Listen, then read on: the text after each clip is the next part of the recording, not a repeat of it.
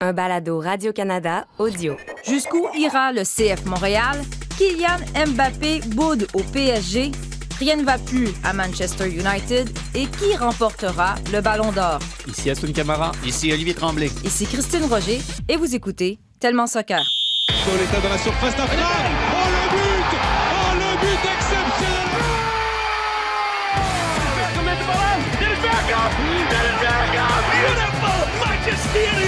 Barcelona When the seagull follows the trawler.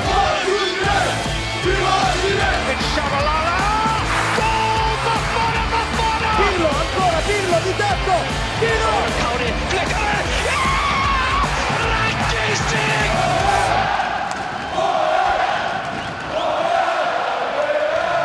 bienvenue à Tellement Soccer. Salut Oli. Hello. Bonjour Assoun. Bonjour. Contente d'être de retour parmi vous après quelques semaines de congé, de repos.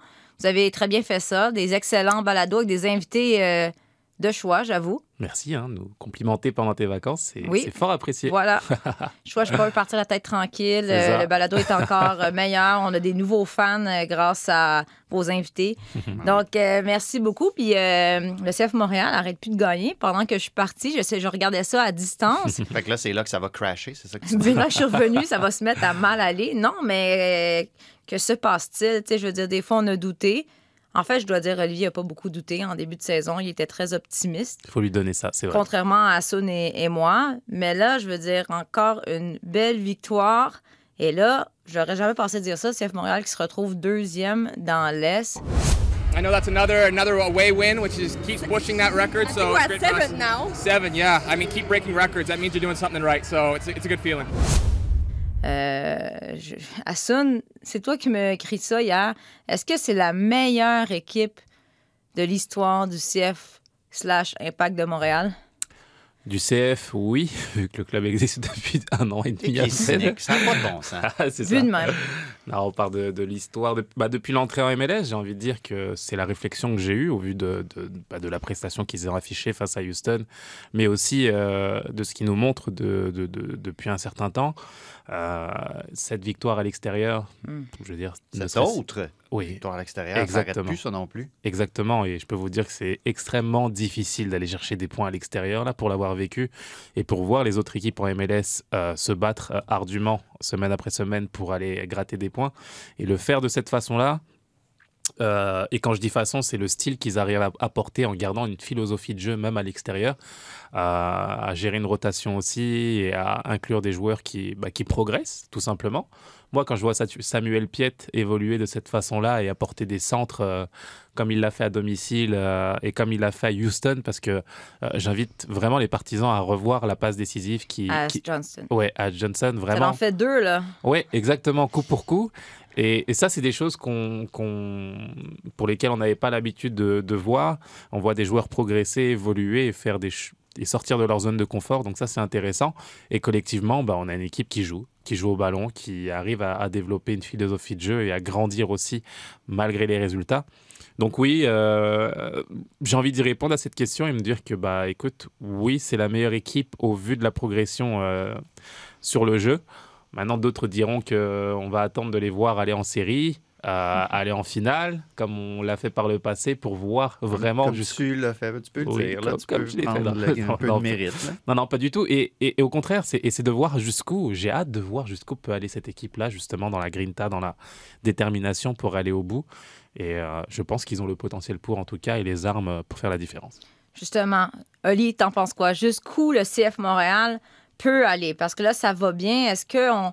Parce que là, ça va bien, mais, sais, on a souvent parlé, il n'y a pas de, grosses vedettes, il n'y a pas des joueurs euh, qui ont, joué, mettons, dans une grosse ligue en Europe, qui ont gagné de grands championnats. Est-ce qu'on a ce qu'il faut dans l'ADN de cette équipe pour aller jusqu'au bout euh, d'un championnat en MLS? là? Ben, une des choses que j'aime de cette équipe-là, c'est qu'elle n'a pas peur des matchs à haut pointage. Euh, c'est rare. Pantémis c'est et Breza de- font dire qu'eux aussi.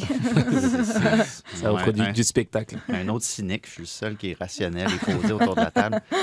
Mais c'est ça, quand tu regardes le classement, tu regardes le nombre de buts que Montréal a donné depuis le début de cette saison-ci. C'est, c'est, c'est pas une. Tu regardes seulement les chiffres sans avoir vu les matchs, tu te dis qu'est-ce que cette équipe-là fait en deuxième place?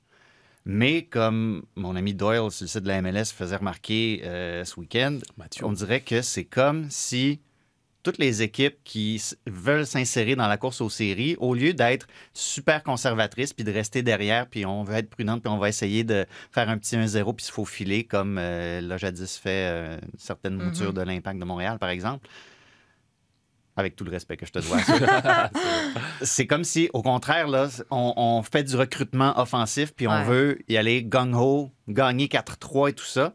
Ben, si CF Montréal tombe sur, un, par exemple, un Toronto là, qui, ces temps-ci, euh, a a l'air Mm. plus intéressé à mettre 3-4 buts qu'à rester vraiment serein derrière, ben, au moins, on a l'expérience de ces matchs-là. Ouais. On a un certain bagage d'expérience au fil de cette saison-ci qui permet de mettre certaines choses en place puis de ne pas avoir peur, justement, de se faire prendre.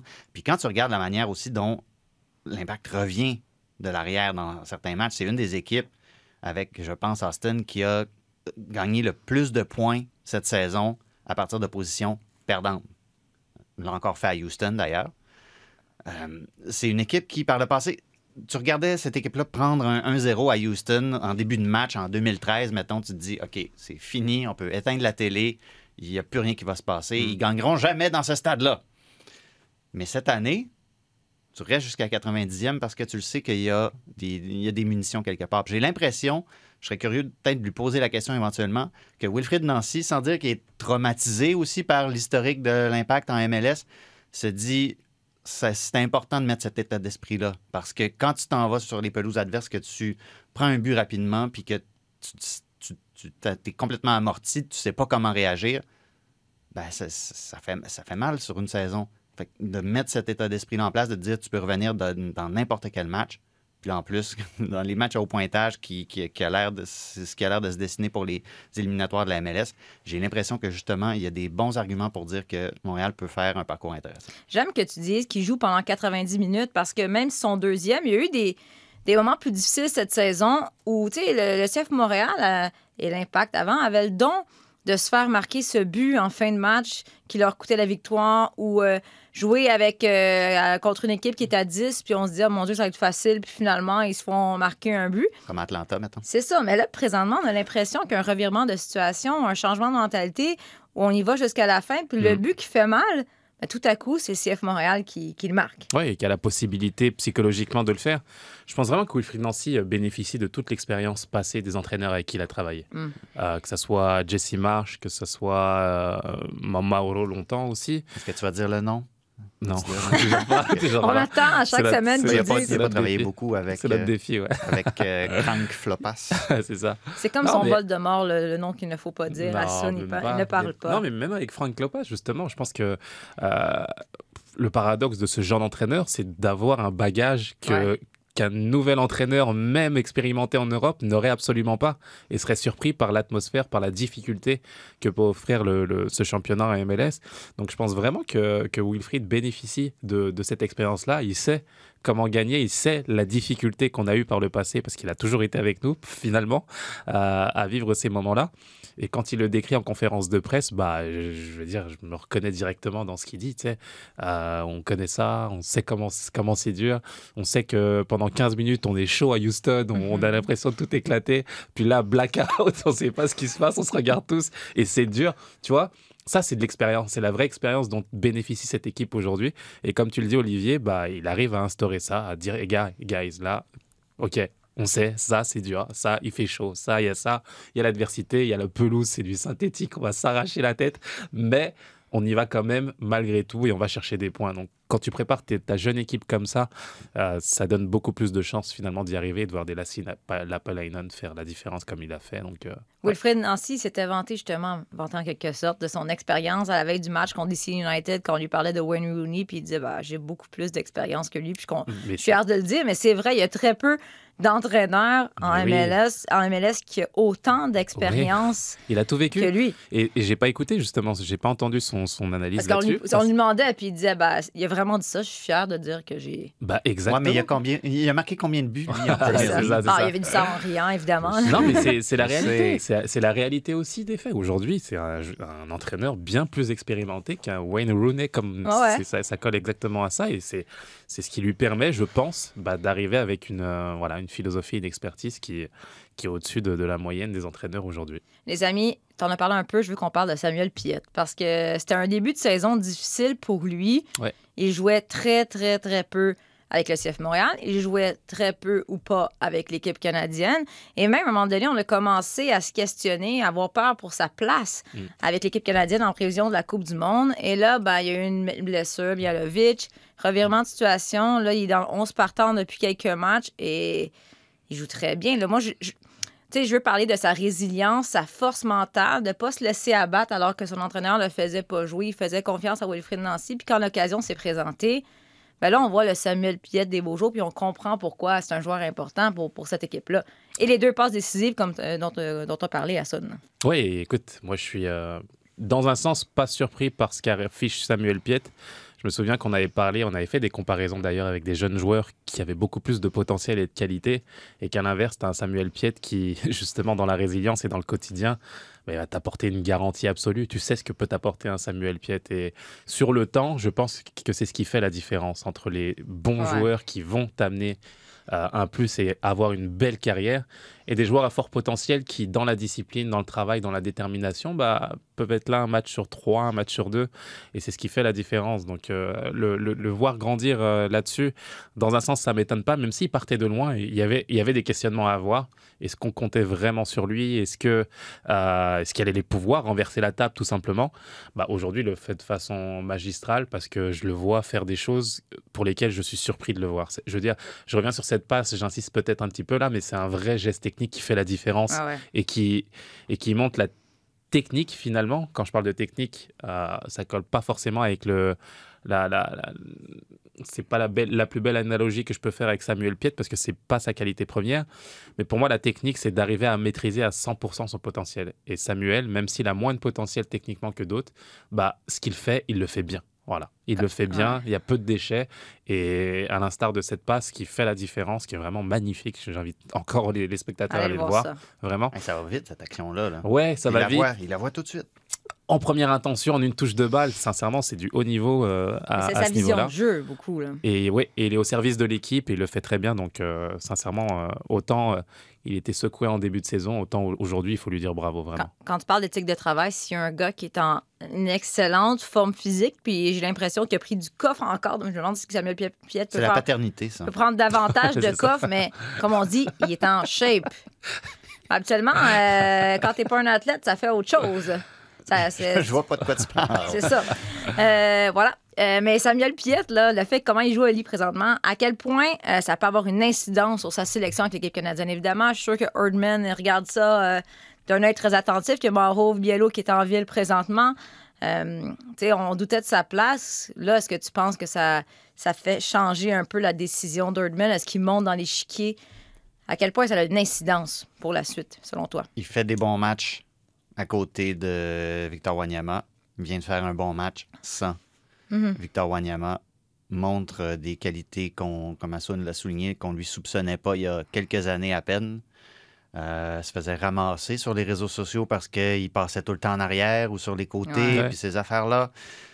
Et à partir du moment où, où- où Thierry Henry l'a fait jouer un peu différemment, c'est comme si, sans dire qu'il y a eu un déclic, mais ça l'a peut-être forcé à interpréter le jeu différemment. Et quand tu regardes maintenant à quel point la, palette de couleurs est, vaste, tout, ce qu'il peut mettre sur le terrain, sur, ce canevas-là, c'est formidable l'évolution en quelques années. Et c'est un joueur qui réfléchit la game aussi, qui a pas peur aussi d'aller dans le... Quand, il parle de la manière dont, le jeu se déploie sur le terrain, c'est quelqu'un qui, réfléchit beaucoup puis qui est prêt à se mettre au, au- au service du collectif.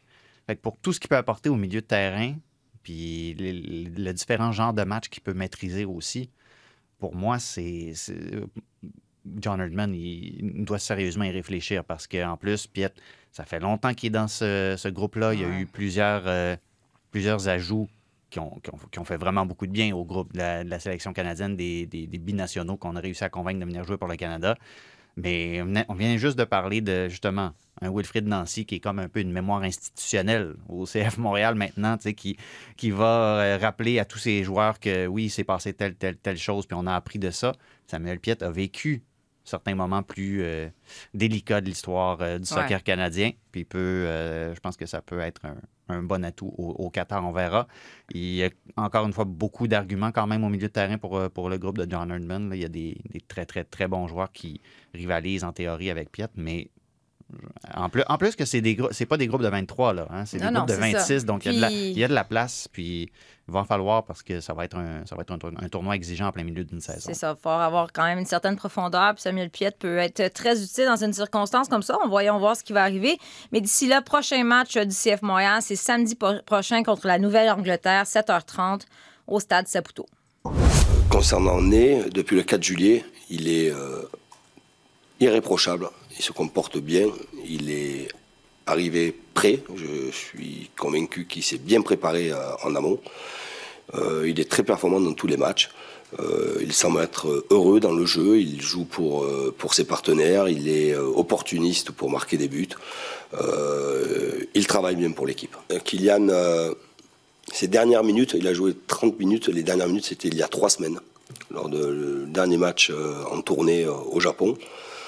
Et euh, automatiquement qu'il est euh, pas au point sur un plan euh, physique par rapport à, ses partenaires. Il y a ce que l'on pense qu'on peut faire et, et la réalité des choses. Il a fallu qu'il trouve ses marques, qu'il trouve ses déplacements, qu'il trouve sa justesse technique. Et au fur et à mesure du match, ça s'est amélioré. Il a été très intéressant. Et puis à un certain moment, il y a eu aussi un peu de fatigue à l'image de l'équipe. Ah, nouvel épisode du feuilleton du PSG, Assun, tes amis. On entend le sélectionneur du PSG, Christophe Galtier, qui, euh, qui était très diplomate. hein. Premièrement, il parle de Neymar, euh, qui parle de la forme physique de Neymar. On l'a souvent parlé de, de la paresse de Neymar, mais là, il faut lui donner. Il a l'air un peu à la Samuel Piette en shape. Et de l'autre côté, ben, il parle, il excuse très bien Mbappé, qui dit un peu de fatigue. OK, il faut qu'on parle de ça. Pour ceux qui n'ont pas vu les images, allez voir ça sur les réseaux sociaux. Donc, un Mbappé qui boude sur le terrain, littéralement. C'est pas de la fatigue. hein. Quand, quand il y a une action portée vers l'avant et qu'il se rend compte que le ballon ne viendra pas de son côté, ben, il cesse totalement de courir. Ensuite, on le voit un peu accroché avec l'épaule, euh, mon Messi. Puis ensuite, il s'en va demander littéralement euh, le ballon pour un penalty de Neymar. Neymar dit non. Donc euh, là, ça ne fonctionne pas du tout. Puis OK, là, ça, il faut que je t'entende combien de fois te vanter Mbappé, le bon petit garçon de Paris, aimé de tous, le modèle qui choisit de rester là, tu sais, dans, dans sa mère patrie? Et là, qu'est-ce qui s'est passé? Est-ce que, euh, est-ce que ça lui est monté un peu à la tête, ce succès-là? Ou, euh, Ça va-tu finir comme Kai Kamara et Federico c'est ça, exactement. Non, dans, mais. dans le même style. Non, c'était. Écoute, j'ai été extrêmement surpris des, des images. Euh, j'ai vu le match en, en direct et puis, euh, sincèrement, je, je comprenais pas. Euh, on a l'impression, bien entendu, au premier abord, on peut se dire que c'est une histoire de penalty, mais je pense que c'est bien plus profond que ça et qu'il a voulu euh, bah, amener sa frustration et son, son mécontentement au vu de tous sur le terrain. Euh, je ne sais pas ce qui lui a été promis dans les coulisses sur le plan contractuel. Ce qu'on comprend, c'est qu'il aurait demandé aux dirigeants le départ de Neymar et les dirigeants auraient fait ben non. Je pensais que c'était Mbappé le directeur sportif. Ouais, c'est Ouais, ça, ben, on, ça. croyait, on croyait aussi. Mais pour le coup, je pense vraiment qu'il y a une grosse frustration, d'ailleurs, qui est, qui est- qui est mise en avant par Neymar euh, publiquement. hein. Il, a, il a liké des tweets sur, euh, sur Twitter avant-hier pour dire que. Où, où des supporters écrivaient justement que c'était pas normal que Neymar n'ait pas attiré les ballons, les pénalties, pardon, et, euh, et qu'il y a des, voilà, des clauses contractuelles qui euh, font en sorte que qu'il faut mettre en avant euh, Mbappé. Donc, quant à Neymar qui, je sais pas, entre, le- entre une milieu de, au, milieu d'une partie de cartes ou de- ou d'un repas à la maison qui tweet ça sur son coéquipier, je veux dire, ça, c'est révélateur justement de, de- d'une frustration, d'un malaise hein, concrètement. Et moi, je suis désolé hein, de voir ces images-là parce que c'est ne serait-ce que Messi, je veux dire, le voir mettre un coup d'épaule de cette façon-là. T'as vu le Messi, regard, le regard de Messi? le regard noir, là, lui dire Attends, je veux dire, euh, moi, j'ai j'ai été franchement choqué. Sincèrement, c'était choquant. Euh, je ne sais pas comment est-ce qu'ils vont régler ça. C'est des frustrations de match aussi, pour en revenir à Galtier qui essaye d'apaiser et de, et de répondre à côté. Il le fait très très bien.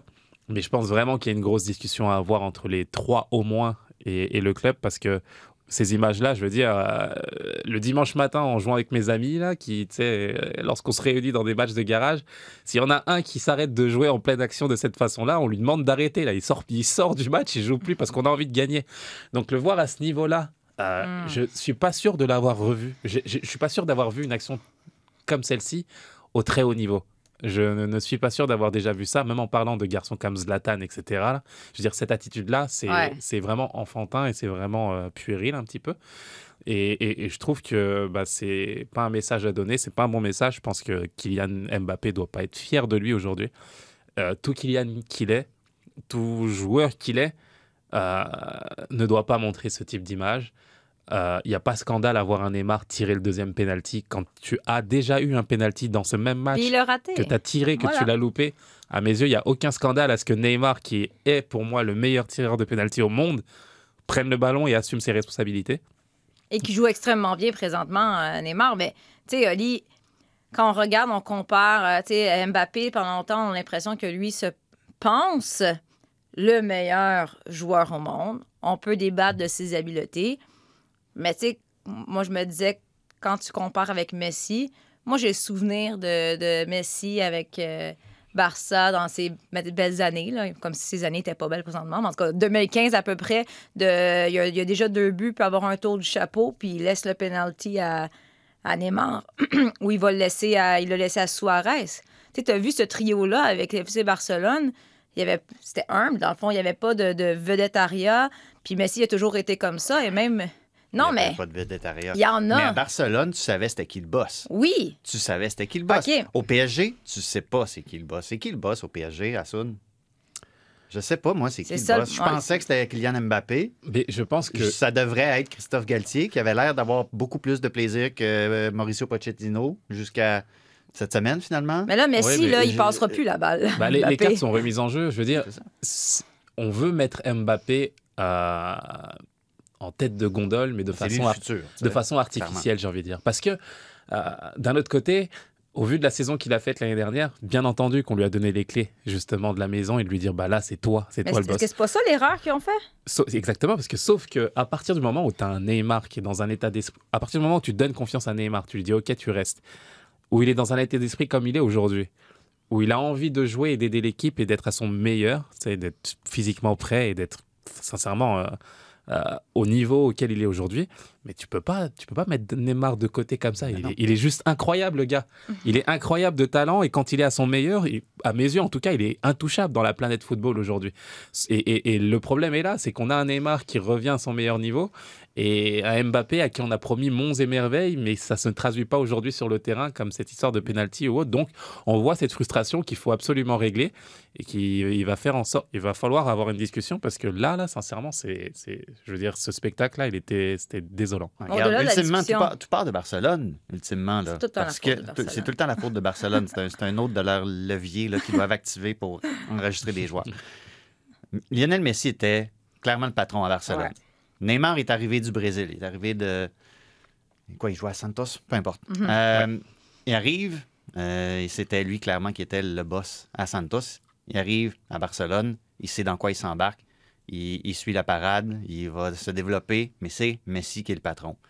À un moment donné, Neymar veut prendre du galon un peu. 222 millions d'euros s'en va au Paris Saint-Germain. Ça va être l'équipe de Neymar. OK, parfait.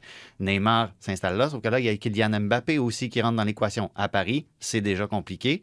Neymar sait quel genre de boss a été Messi à Barcelone, mais soudainement, Neymar qui voulait s'éloigner de l'ombre de Messi, ben, il retrouve Messi à Barcelone. Comment est-ce que tu peux t'imaginer que sur le plan du leadership, de la manière dont, dont- un vestiaire va fonctionner, comment est-ce que on peut faire fonctionner ce vestiaire-là si tu dis OK, ben c'est l'autre gars qui va être, c'est l'autre gars complètement qui va être le, le boss, puis on le fait pas de la bonne manière. Mais c'est pas Neymar pas- le problème présentement. Là. Ça a été lui souvent, pro- mais là. Bah, moi, moi, le je problème, pense- c'est le PSG C'est qui le n'arrive pas à PSG. gérer ça. C'est vrai, Oli, c'est le PSG, mais si, c'est Neymar le problème. C'est que s'il avait gardé justement son éthique de travail, Et son statut, entre autres, s'il avait perdu justement, et s'il était resté le Neymar euh, qu'on attendait depuis le début, il n'y aurait pas de problème. Ce serait l'équipe de. Neymar. Sauf que pendant quatre ans, il a été, je veux dire, euh, super irrégulier. Il jouait des moitiés de saison. Là, en deuxième partie de saison, lorsqu'on avait besoin de lui, c'était toujours blessé. C'était des, je veux dire, il n'était pas au meilleur de sa forme, il n'était pas euh, sérieux dans le projet. Et aujourd'hui, ce qui donne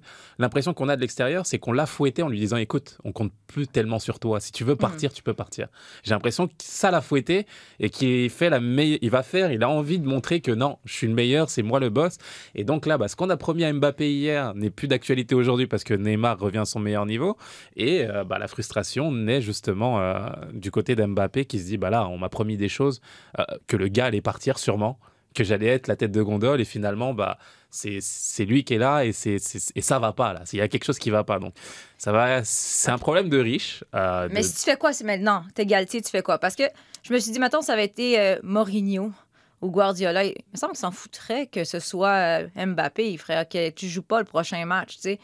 Tu vas réfléchir, on, on peut-tu faire ça? Je sais pas. C'est n'importe quel autre joueur. C'est pas un Mbappé ou un Non, Messi. il sort dans la foulée Il sort, là. Parce que ce qu'il a fait, c'est bon, c'est peut-être pas aussi gros là, mais ça ressemble un petit peu dans l'esprit à ce que Balotelli avait fait avec euh, à ce que Balotelli avait fait euh, avec Manchester City euh, Ouais. euh, face à Los Angeles Galaxy. Je veux dire, dans l'état d'esprit, c'est que t'abandonnes tes copains là pour jouer, pour marquer des buts. C'est pas aussi Il- grave, il pensait c'est pas grave. aussi grave. Il pensait qu'il y avait eu un sifflet. C'est pas de Oui, on va faute, dire- on va dire Balotelli. ça. Non, non, mais là, c'est trois style- actes, euh, trois, trois actions dans un dans une même match, dans une même période où qui démontrent que t'es pas un gars d'équipe. Fait que c'est grave. Mais c'est ça, et je pense qu'il va falloir avoir une grosse discussion. Bah, Galtier, ça va être ton challenge. hein. On sait que c'est un super entraîneur, mais là, on l'attend, c'est vraiment euh, dans sa faculté à essayer de gérer ces égos-là.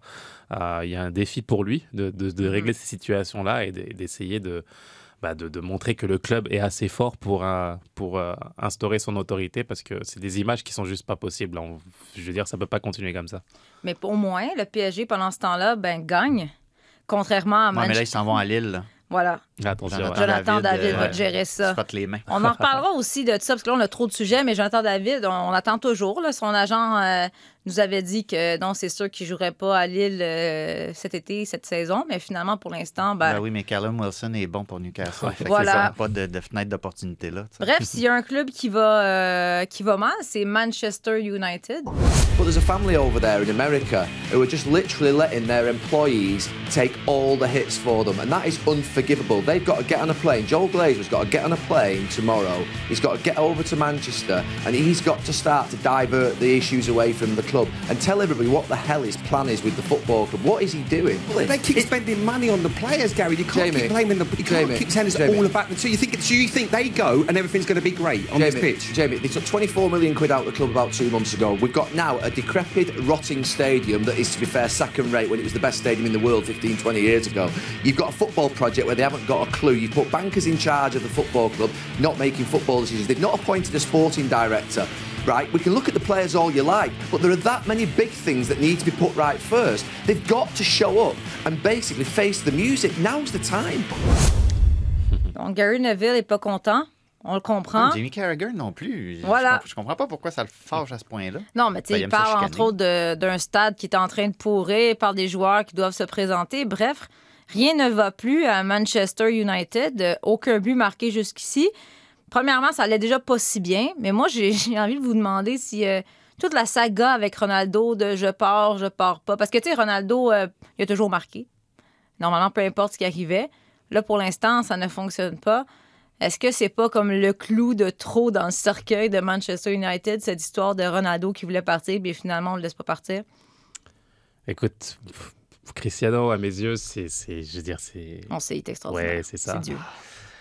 Et la facilité aujourd'hui, c'est de remettre bah, toute la poussière euh, sur le dos de, de Cristiano. Mais je, je veux dire, ça fait 10 ans, plus de 10 ans, moi, que Manchester. euh, C'est pour ça qu'il voulait partir. Mais oui, non, mais sérieusement, je, je, je- Manchester est juste méconnaissable aujourd'hui. Euh, Ça me fait mal au cœur. Moi, je veux dire, Oui, je veux dire, c'est une équipe. Non, mais je touche à mon cœur. J'ai un chandail de Barcelone présentement, donc ça. les gars me rient de moi énormément. Non, mais les belles années, là, tu sais, oui. ça irait de moi encore, mais David Beckham, dans le- tu sais, avec. euh, ben, Ouais, des avec belles années, ouais. les belles années, avec ses coups francs, tu sais, même après Wayne Rooney. Scholes, Giggs, On est- je veux dire, historiquement parlant. On n'a plus cet ADN-là. Mais exactement, quand tu parlais d'ADN, c'est qu'on on sortait quand même des joueurs de- du centre de formation à Manchester United. On s'appuyait sur ce, sur ce noyau-là pour ajouter justement derrière des valeurs ajoutées. Aujourd'hui, j'ai l'impression qu'ils recrutent à coups de millions ou même milliards. Là. Cette équipe vaut le milliard aujourd'hui. Mhm. Et, et, euh, et, et- et qu'on ne sait plus trop euh, quelle politique sportive adopter, tout simplement. Euh, les supporters sont extrêmement mécontents, on demande la sortie du, du président et, euh, et voient une équipe, sincèrement, à mort. Je veux dire, il y a du talent et du potentiel individuel, mais euh, on ne sait pas ce que veut proposer cette équipe et c'est juste affligeant, vraiment. Mais non, c'est une équipe, là. C'est une équipe montée à FIFA, tu sais. Oui, C'est une équipe, exactement. là. exactement. Hey, OK, il y a- on C'est a, comme on si Jacques joueur... Alexis, notre réalisateur, jouait à FIFA. C'est pas trop ce qu'il fait. On a, non, mais tu sais, on- il y a un joueur coté 81 dans l'effectif. Ah, mais sur le marché des transferts, on peut aller chercher un 84. Ah, Ouais. parfait. On y va, on va le chercher sans se soucier de comment est-ce que les morceaux du casse-tête Ouais. vont fonctionner ensemble. C'est épouvantable. Ils vont chercher Ten Hag, euh, l'entraîneur à Ajax, qui veut mettre en œuvre un certain système, une certaine manière de jouer. Puis il n'y a personne qui, a l'air d'être capable de mettre ça en œuvre. Tu as un capitaine, Maguire, qui qui montre pas l'exemple. On, dirait que le gars, le gars est.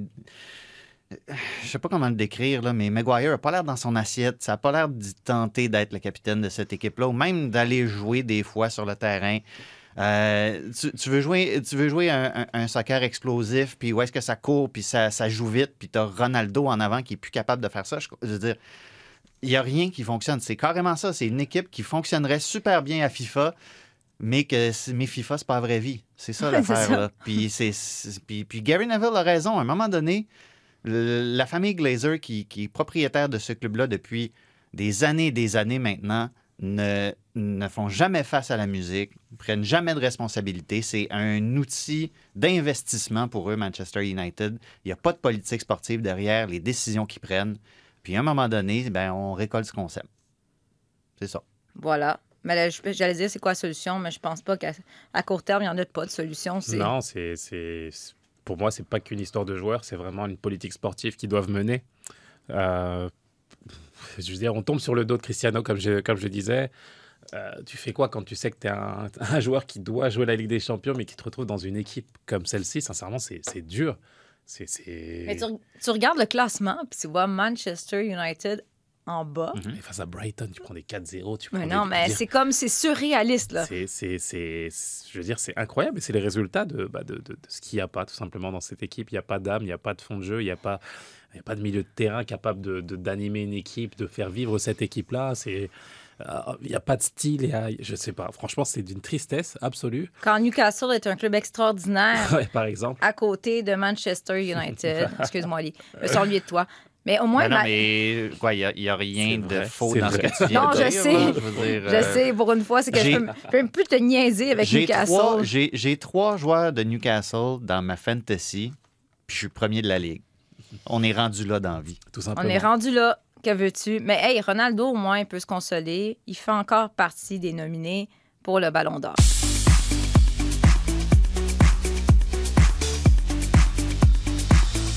Nomination pour le Ballon d'Or, ce prix parfois controversé donné à une personne. Parfois? qui- Voilà. Mais là, euh, Messi n'est pas en nomination cette année, donc il n'y aura pas de vol. Est-ce que vous êtes. Wow! Est là. non, mais êtes-vous surpris que Messi n'y soit pas alors que Ronaldo y est? Non. Toi, non, je le sais, évidemment.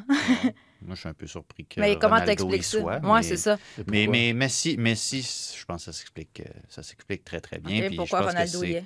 C'est un peu un, j'ai le goût de dire un retour du balancier parce que c'est bien plate, là, mais je sais pas si tous ces ballons d'or étaient mérités. Là. Non, mais de toute je façon, je on- l'ai déjà dit, je le répète, le ballon d'or, c'est pas supposé être un vote sur qui est le meilleur joueur du monde.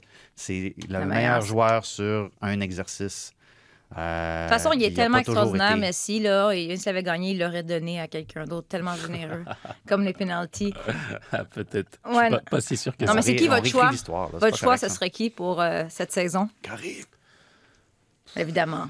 Mais c'est évidemment pour la terre entière, j'imagine. J'espère en tout cas. Karim dire. Benzema. Mais Benzema, c'est pas cette année, ça va être quand? Il est extraordinaire. Il a mis tout le monde d'accord à mes yeux, que ce soit. Moi, en- s'il ne gagne pas cette année à sa place, je serais comme Bah, c'est ça. ça y est, je change de sport, je m'en vais. Non, j'ai trouvé, j'ai trouvé franchement euh, éblouissant. Je trouve que si s'il avait le, le Ballon d'Or cette année, et j'espère qu'il l'aura. Ce serait un des ballons d'or les plus, les plus mérités, Mhm. vraiment, au vu de ce qu'il a fait sur le terrain individuellement, collectivement aussi parlant. Il a remporté tous les trophées possibles.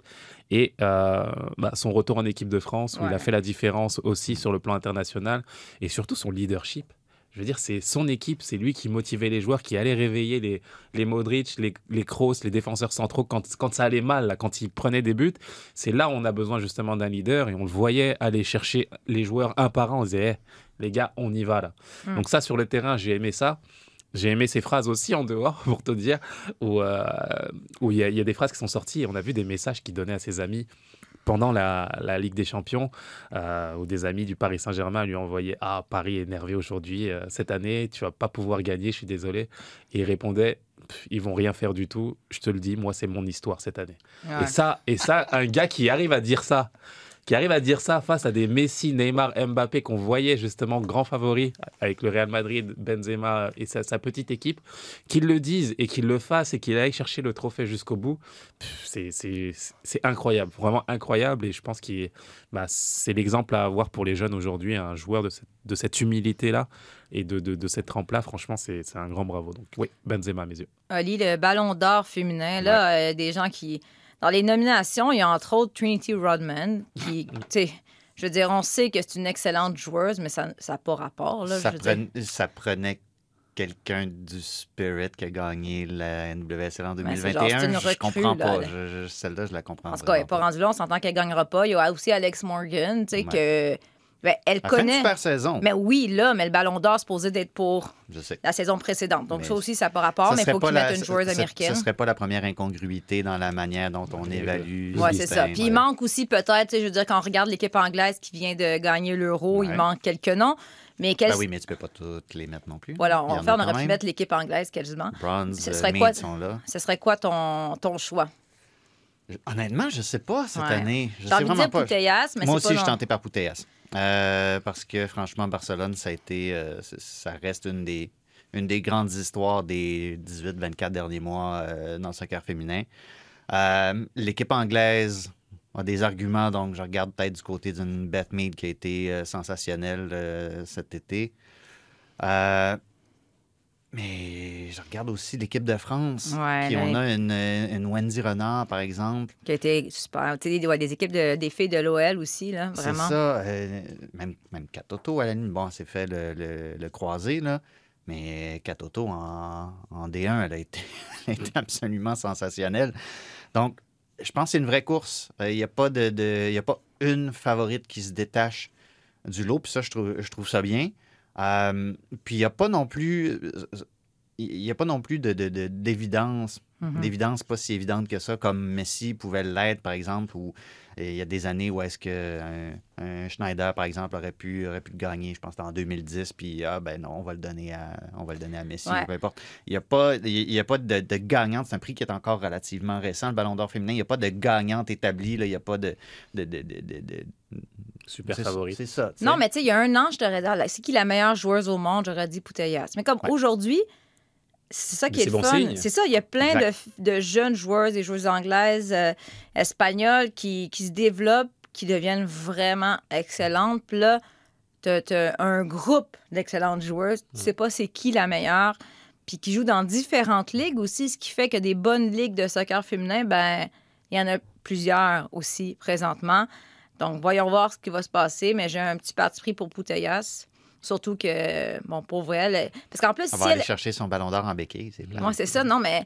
Parce qu'on sait, on sait que c'est supposé être pour la saison d'avant, mais évidemment, j'ai l'impression que ce qui vient de se passer à l'Euro influence en quelque sorte le Oui, vote. Donc, si elle s'était pas blessée avant le début de l'Euro et avait disputé cet Euro-là, j'ai l'impression que ce serait son C'était prix. réglé, ouais. C'était réglé. Mais là, voyons voir ce qui va se passer. Hey, les gars, avant de se laisser, euh, se laisser aller, ça se dit-tu? Non. Avant de se quitter. Bref, avant de se quitter. Comment? Excu- Excuse-moi, j'étais dans un pays anglais pendant quelques.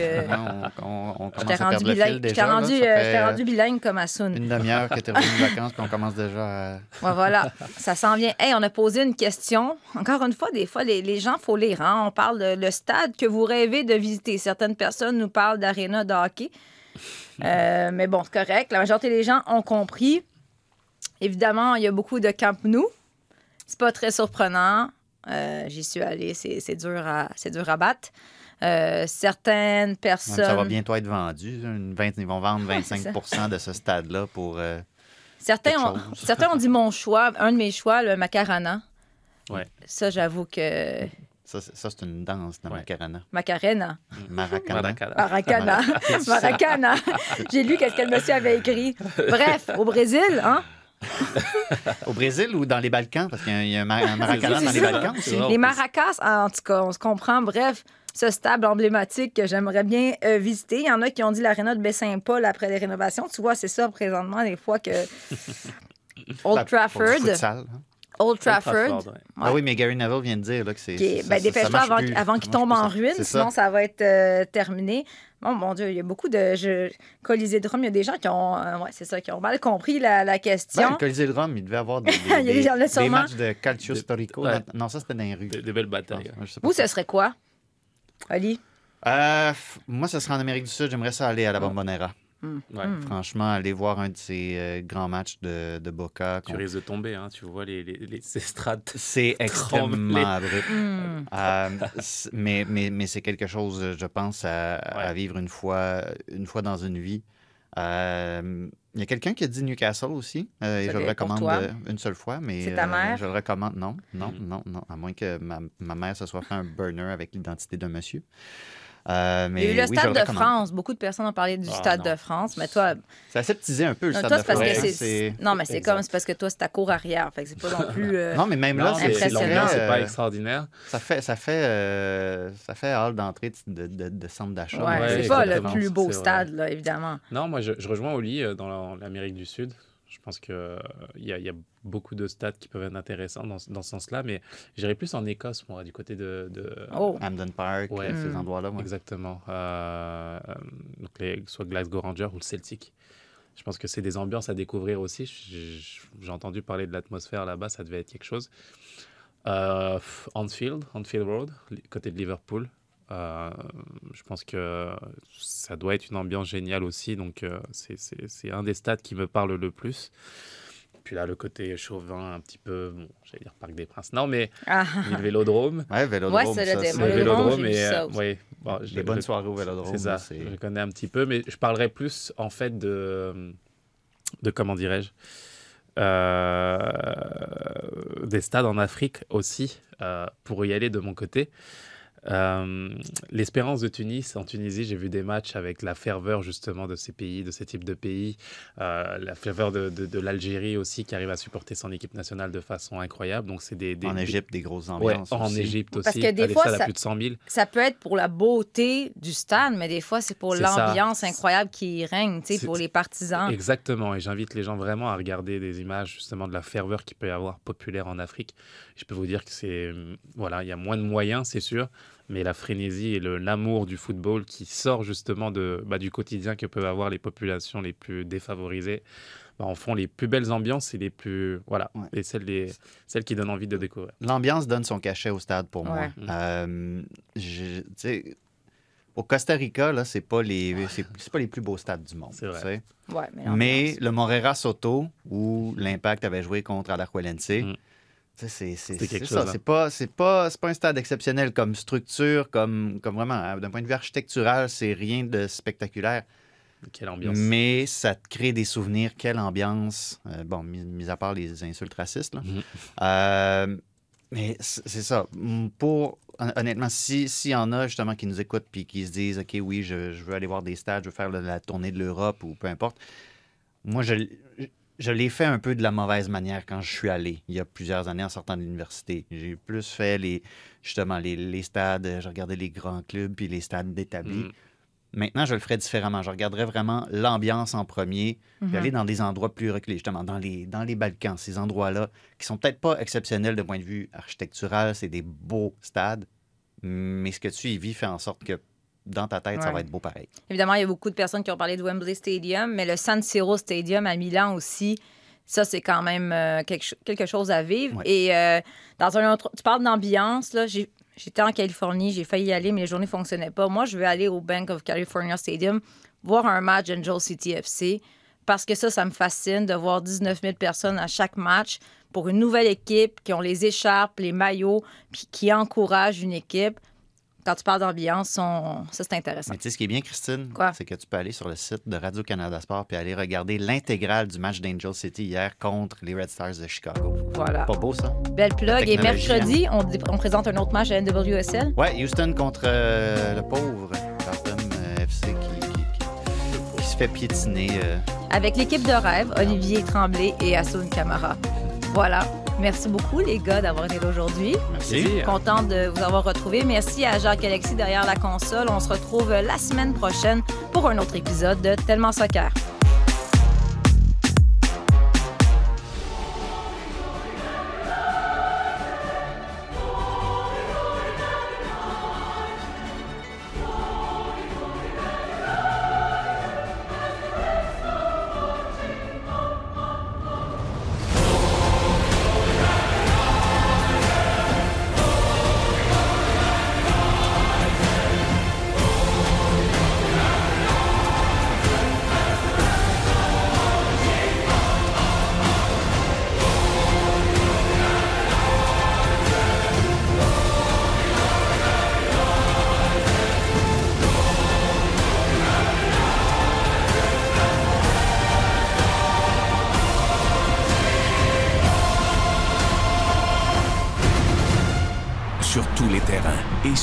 Appareils.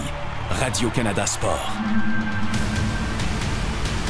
Écoutez les meilleurs balados sur l'application Radio-Canada Audio.